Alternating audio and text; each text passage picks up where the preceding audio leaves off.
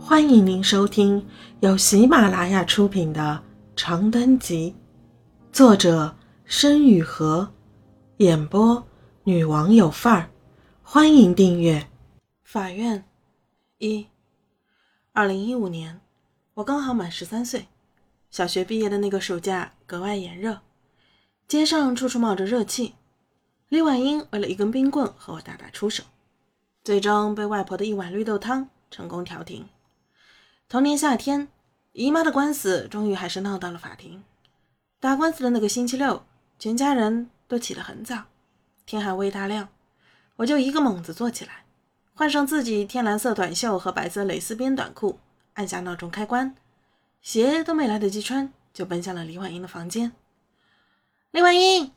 我一把推开房门，朝里面大喊道：“起床，今天去法院，别忘了。”话音未落，我被眼前的景象惊呆了。李婉英穿戴整齐，头发梳得顺顺溜溜，端正地坐在床沿上，双手搭在膝盖边缘，看着我一言不发。“你，你醒了？”她点点头，依旧不说话。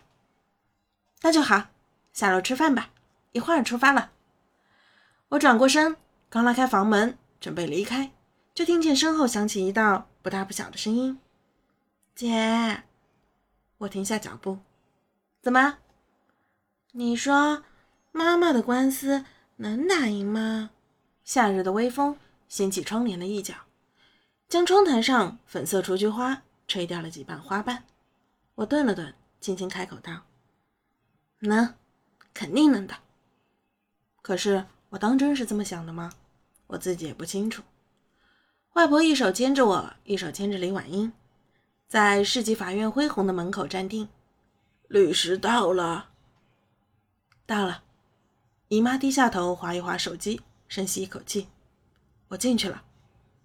嗯。外婆点点头，目光一错不错的落在姨妈身上。待会儿自己多注意，好好回答。知道。姨妈就这么转过身，头也不回的迈上了法院门前的无数台阶。清晨的阳光泼洒在他的肩上，流淌过他的后背，将他柔顺的长发染得像稻田一样黄金。我盯着他的背影消失在法院入口的玻璃门里，这才转过身，跟着外婆向外走去。出法院门口，往右一拐，入目是一条深幽的小巷。外婆牵着我和李婉英拐进小巷。在一张大柳树下的破烂麻将桌前悠悠坐下，看了一眼手机上的时间。啊，他们还要过一会儿才来，你们俩先在这里坐一下吧。于是，我和李婉英各自一屁股坐在麻将桌的两侧，翘起二郎腿，眯起眼，陷入了毫无波澜的沉默。此时的巷子里一个人也没有，唯有几只麻雀在柳树梢头叽叽喳喳地叫着。麻雀不时从一簇枝头蹦到另一簇枝头上，压弯了枝条，使得李婉英脸上的影子一晃一晃，表情阴晴不定。我很深很长的呼吸着清晨鲜澈的空气，指节轻轻敲着桌面，没有目的的等待起来。不知过去多久，余光中有三个老太太彼此搀扶着从路口拐进小巷。他们在见到外婆的身影后，瞬间笑得整张脸都皱在一起。小华，你来的这么早？哎嘿嘿嘿，这么想见到俺们啊？就是就是。外婆连忙站起身迎接道：“黄老太、李老太、王老太，你们都好。好，好，好，好的很。这是你孙女。”是啊，是啊，都是我宝贝孙女。这是婉英，这是阿润。外婆笑眼眯眯的指了指我和李婉英，招呼我们起来和人问好。奶奶们好，我规矩的。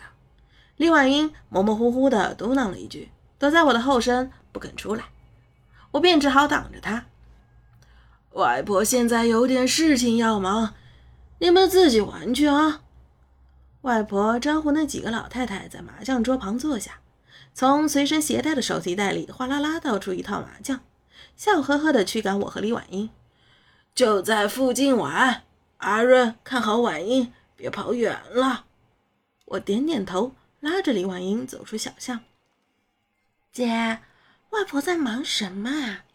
刚刚走出巷子，李婉英就迫不及待地扯着我的衣摆问道：“嗯。”我摸了摸鼻子，“你都十岁了，没见过人打麻将吗？”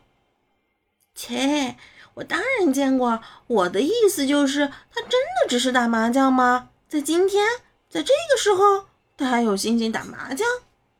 我耸一耸肩，心想，我也想知道为什么。外婆的事你就别管了。现在想去哪玩？